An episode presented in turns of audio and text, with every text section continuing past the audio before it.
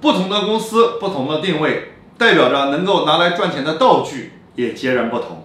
所以如果你创办的是一个传统公司我说你的公司就是以产品为中心的。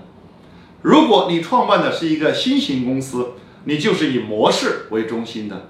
如果你创办的是一个未来公司就是以用户为中心的。